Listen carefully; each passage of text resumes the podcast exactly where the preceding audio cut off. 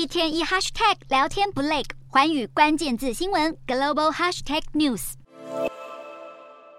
俄罗斯佣兵组织瓦格纳集团发动兵变，震惊各界。虽然短短一天就迅速落幕，不过英国卫报报道，瓦格纳集团首脑普里格金和俄罗斯国防高层之间的芥蒂，早在2014年就可以看出端倪。当时瓦格纳集团刚成立，普里格金就仗着自己和俄国总统普丁的交情，向国防部索取土地来训练士兵。傲慢的态度却引发高层官员不满。直到乌俄开战以后，瓦格纳协助俄军在乌东前线作战，却遭遇大量的兵力折损。普里格金对国防部的怒火便正式浮上台面。普里格金批评俄罗斯国防部贪污腐败，前线的士兵因为等不到弹药补给，被送进战场白白送死。更直接点名国防部长肖伊古就是罪魁祸首，进而引发了这场兵变风波。如今，萧伊古的前途也因此面临巨大考验。虽然他长期被视为是普丁最亲密的盟友，已经领导俄国军队十几年的时间，但他其实不是正统军校出身，也没有真正率兵打过仗。加上俄军入侵乌克兰的表现未如预期，他似乎已经失去了在普丁心目中的地位。